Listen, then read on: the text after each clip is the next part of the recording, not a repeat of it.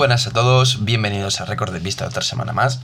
Hoy tenemos por delante el resumen del Gran Premio de Mónaco, eh, que se ha celebrado este fin de semana, eh, que se ha llevado la victoria Checo Pérez para sorpresa de, de Red Bull, yo creo, para sorpresa de Verstappen, para sorpresa de Ferrari, para sorpresa de todos los aficionados de la Fórmula 1. Eh, en un gran premio donde hemos visto a un Checo Pérez muy sólido, a un Checo Pérez muy rápido y a un Checo Pérez por delante en todas las sesiones, los tres libres, las tres zonas, eh, entrenamientos de libres, la clasificación y la carrera. Saliendo tercero, eh, con una estrategia de Red Bull muy buena, increíble, eh, demostrando una vez más que son uno de los mejores equipos en estrategia. Eh, y al fin y al cabo conduciendo de forma impecable entre los muros de Mónaco Checo Pérez.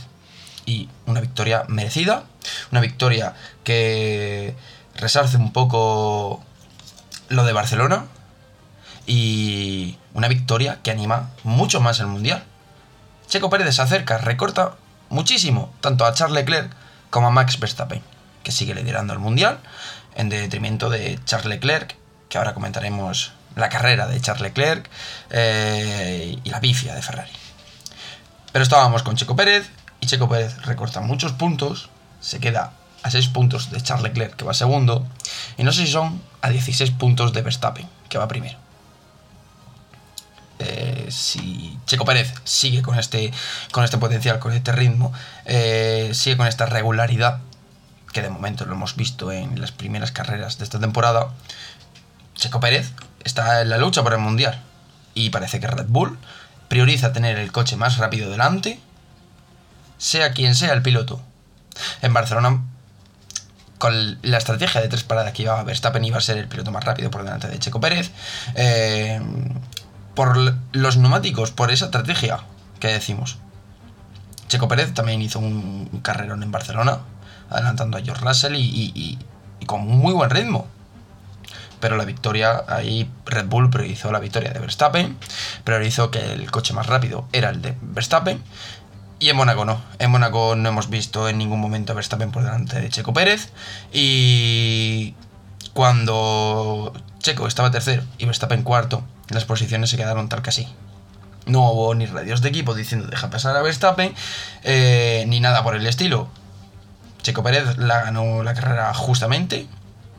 A lo mejor nos sabe un poco a los españoles mal porque podría haber sido la victoria de Carlos Sainz pero lo cierto es que Checo Pérez ganó y en Red Bull yo pensaba después de Barcelona que Checo Pérez iba a estar más fuera que dentro de Red Bull, que iban a seguir manteniendo a Max Verstappen como primer piloto. Todo el mundo sabe que es Red Bull ex Verstappen. Pero no, nos, nos sorprendió. Como también nos sorprendió al día siguiente con la noticia de que, de que Checo Pérez renovaba en, con, Red Bull, por dos, dos años más, dos temporadas más. Y eso quiere decir que esa conversación, esa radio eh, de Checo Pérez al finalizar el Gran Premio de España, diciendo, o sea, eh, diciéndole a su ingeniero que había que hablar, que había que sentarse y había que hablar, pues parece que esa conversación eh, la ha habido y ya no solamente ha habido la conversación, sino que también se ha ganado otro contrato otro contrato de dos años más con una escudería, con un equipo que va a estar luchando por, el, por los campeonatos, tanto del mundo como de constructores. Y eso es una cosa que Ferrari, su rival, pues tiene que intentar evitarlo, pero con los pifias que estamos viendo. Eh, Barcelona a Charles Leclerc, bueno, el coche tuvo un fallo de mm, en el, en el motor y el coche dijo basta, eh, un fallo de fiabilidad. Red Bull también los ha tenido. Eh, no pasa nada por tener un fallo de fiabilidad. Pero claro, eh, en un equipo como, como, Ferrari no puedes tener los fallos de estrategia que tuvieron el domingo en carrera en Mónaco. Unos fallos de estrategia, yo creo que intentaron ir a, a ver qué pasaba Ferrari yo creo que tenía la carrera, eh, la podía haber tenido controlada porque Leclerc era el coche más rápido, eh, cuando Leclerc iba primero y Carlos iba segundo. se veía que el, el 16 tenía mucho más ritmo que el piloto madrileño y debería haber ganado realmente la carrera. Un circuito en el que Charles Leclerc está un poco gafado. Nunca. Es la primera vez que termina una carrera en Mónaco. eh, después de 3-4 años ya en la Fórmula 1. Nunca la había terminado. eh, y sigue con el gafe de, no ganar. Este año ha terminado. Pero sigue con el gafe de no ganar el año pasado. Recordemos que Leclerc salía primero y no pudo ni siquiera empezar la carrera. Eh, Este año también salía primero.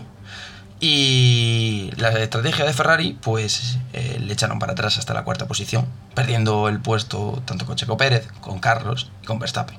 Su máximo rival, que ahora mismo es Verstappen, perdiendo el puesto con él. En un fin de semana en el que le podía haber metido muchísimos puntos. Podía haber recuperado el liderato del mundial y le podría haber sacado muchos puntos a Verstappen. Y al fin y al cabo la carrera termina con Verstappen por delante de Leclerc. En un fin de semana que no apuntaba a eso. El fallo de, de Ferrari. mm, yo creo que. Bueno. mm, el fallo garrafal, pero también un acierto impresionante de Red Bull. Puede ser que no vieran lo que vio Carlos en, en su momento de estirar todo lo posible el neumático eh, de lluvia extrema y pasar directamente a duros. Red Bull hizo una estrategia eh, con una parada más, eh, pero la parada clave fue meter a Checo Pérez a cambiar intermedios cuando parecía que la pista no estaba para intermedios y Checo Pérez marcándose unos timpazos, estaba volando. Pues ya no solo le hizo el undercut a Carlos, que al fin y al cabo Carlos eh, iba a otra estrategia también diferente, pero le hizo un, un undercut a Charles Leclerc.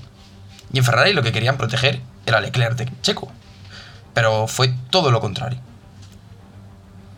Con Carlos vieron que la posición estaba perdida. Aparte que Ferrari insistió mucho en meter a Carlos. eh, también le dieron la oportunidad a Carlos de, de hacer lo que, lo que él creía que podía salir bien. Al fin y al cabo le salió bien porque si no, Carlos también hubiera ido para atrás y hubiéramos tenido un 1-2 de, de Red Bull. Porque Red Bull lo hizo genial. Tanto con Verstappen como con Checo.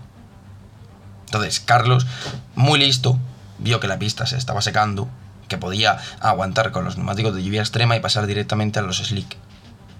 Y le funcionó, le funcionó porque al fin y al cabo no perdió posiciones, era prácticamente la primera posición suya, si no llega a ser por el estorbo de, del Williams de la Diffie en la vuelta de salida de boxes, que la verdad es que viendo la cámara on board de, de Carlos, eh, te quedas un poco flipando porque el, el coche, el piloto canadiense, Latifi, eh, ve las banderas azules y no se parta, no, no, no se decide quitar. De hecho, va a todo lo que el coche da. eh, no sé, me parece un poco extraño que no haya tampoco sanción. Me parece muy raro.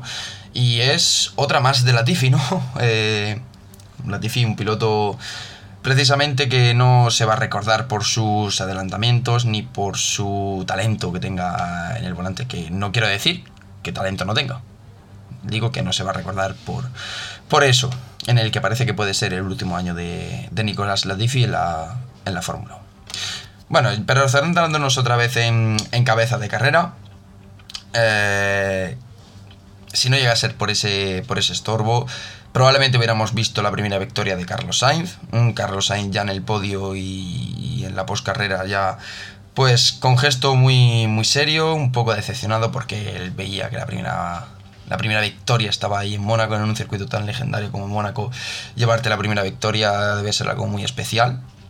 Y bueno, está muy cerca ya Carlos. Y es muy bueno que vuelva a terminar por delante de, de Leclerc y ya en, la carrera. O sea, está estando Leclerc en, en la parrilla, habiendo terminado la carrera. Y Carlos por delante tiene que empezar a coger esa dinámica. Eh, Leclerc yo creo que venía, venía con, mucho, con mucha presión, muchísima presión, eh, como repito.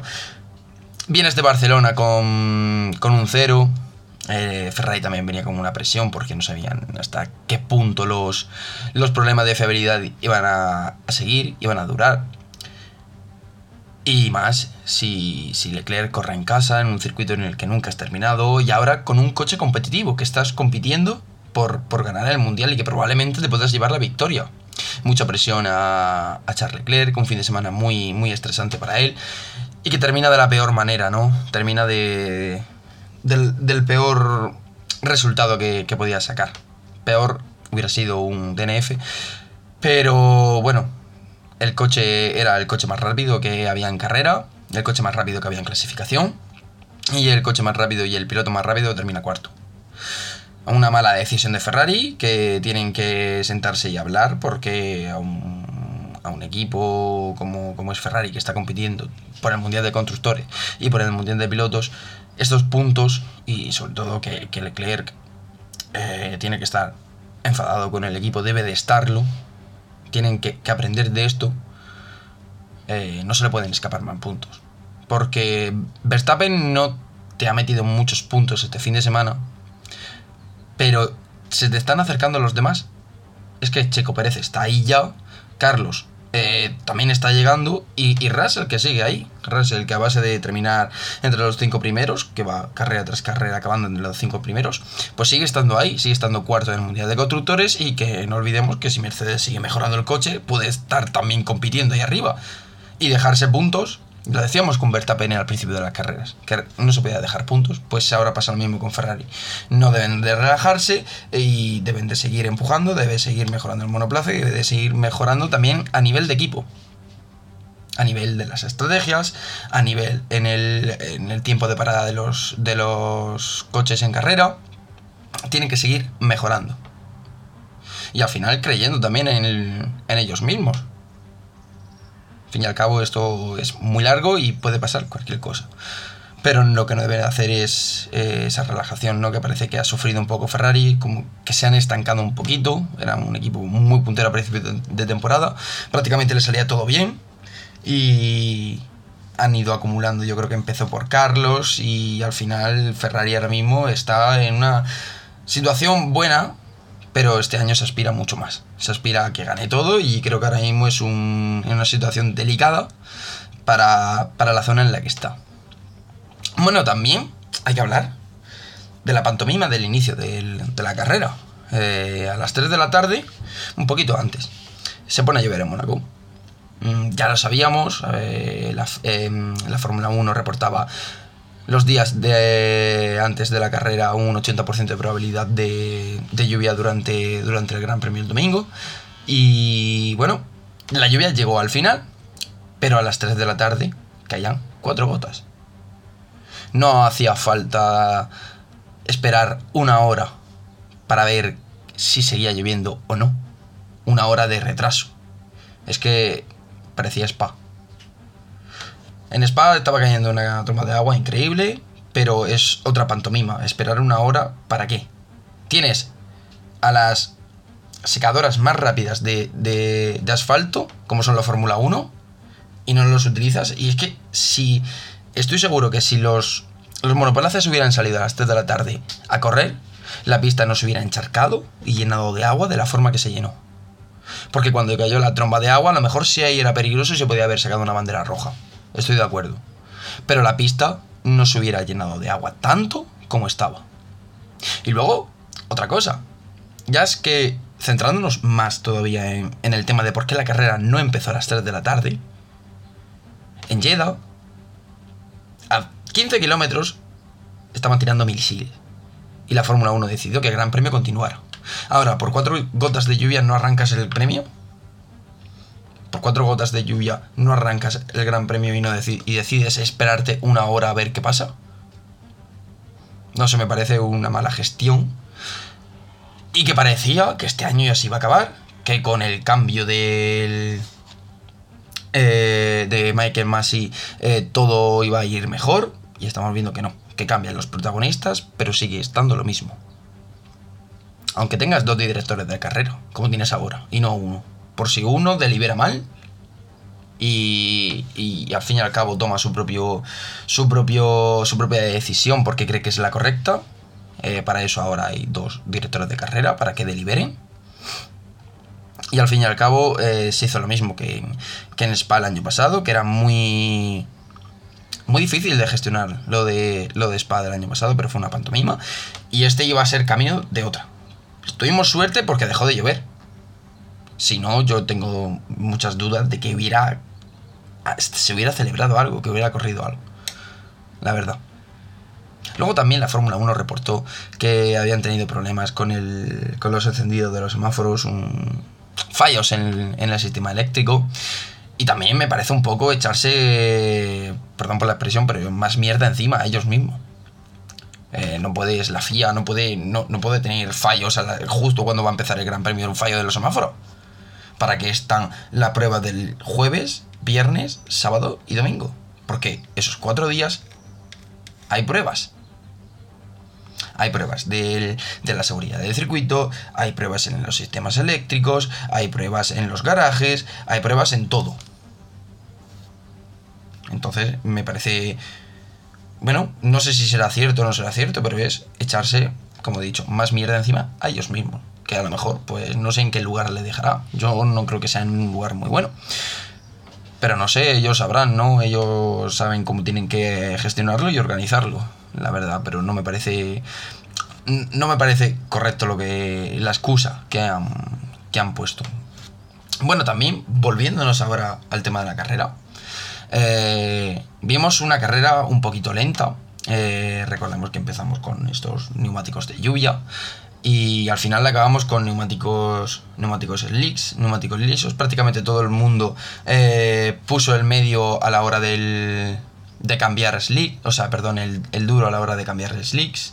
pero luego con la bandera roja que ocasionó Mick Schumacher eh, un accidente que a priori no parecía tanto, pero luego cuando lo enfocaron por las cámaras, al instante de haber pasado, vimos el coche partido en dos, eh, el motor se había separado del cockpit, eh, entonces el, coche se separó en dos, en un accidente que no parecía tanto, de hecho Mick cuando, cuando se baja del coche y lo mira, se queda flipando, dice, ¿cómo, cómo se ha roto el coche? ¿Cómo se ha partido en dos el, coche?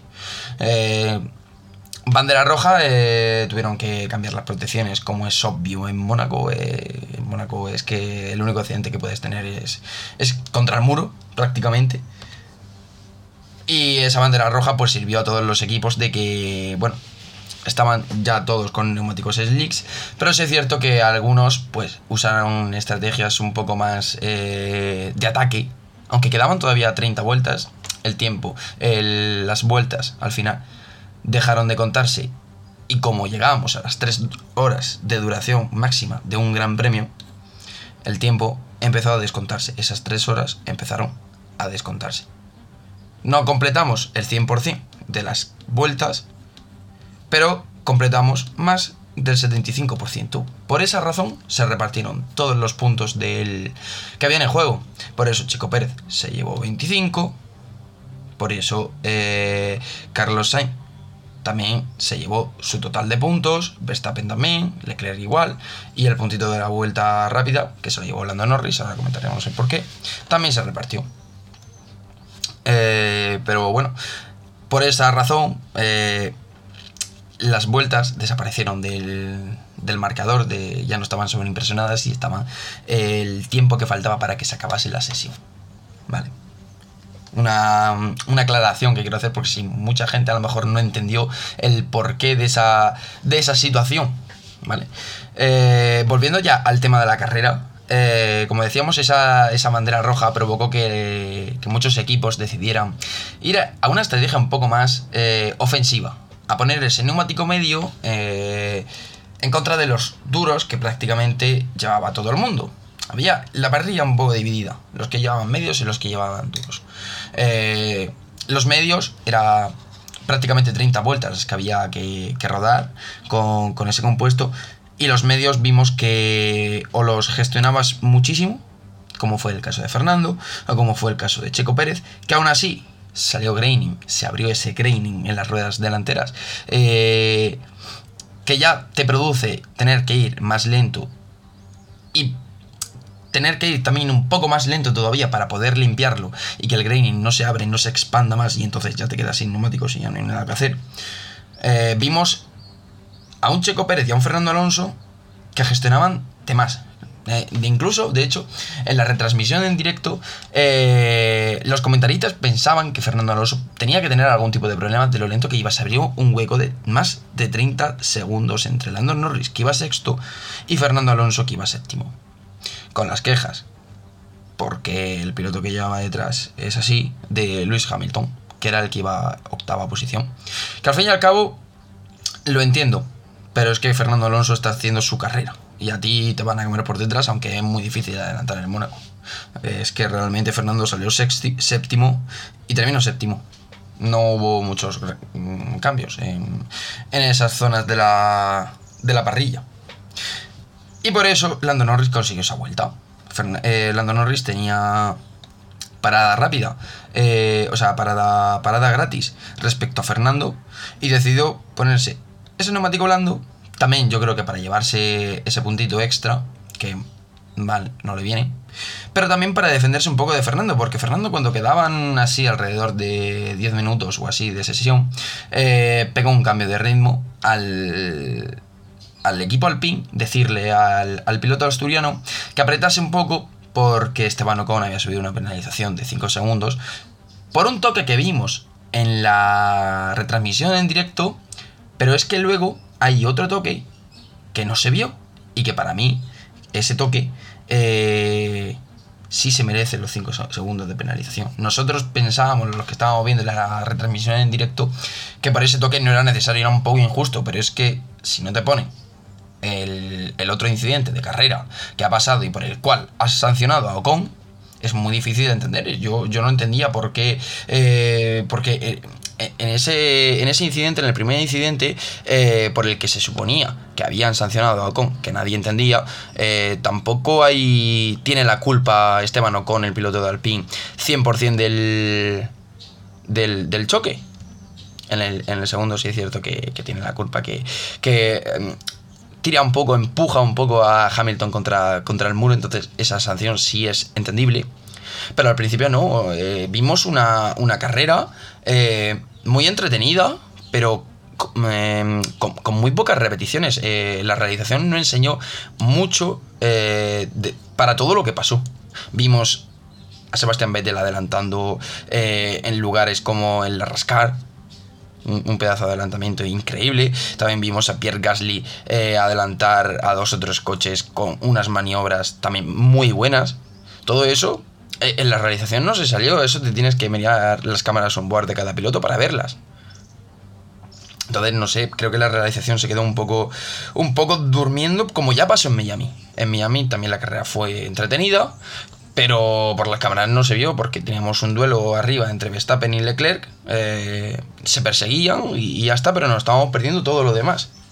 Y aquí en Mónaco pasó un poco. Había demasiado en juego en las primeras posiciones y no vimos que también habían demasiadas cosas en juego por detrás.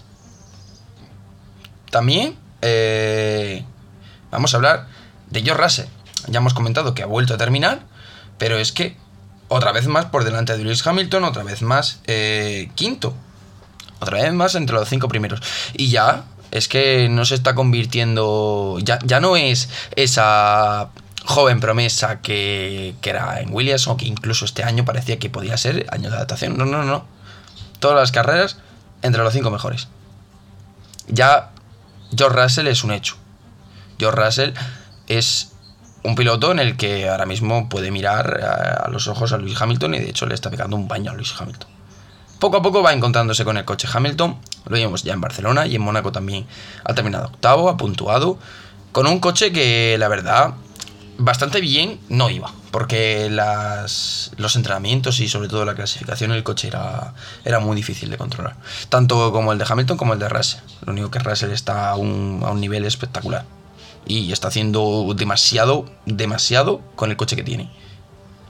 Hamilton va encontrándose poco a poco y yo creo que, probablemente lleguen. Eh, Mercedes, este circuito sabían que iban a sufrir muchísimo.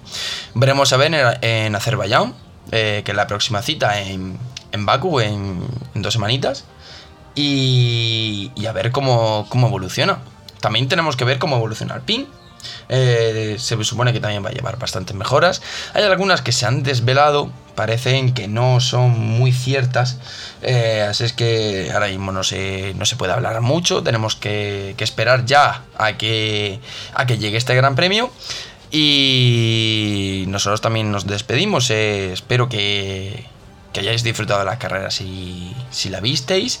Eh, y si la visteis después o no la habéis visto, os recomiendo que la veáis porque es un carrerón. Hace mucho tiempo que no se veía una carrera así tan divertida y tan entretenida en Mónaco.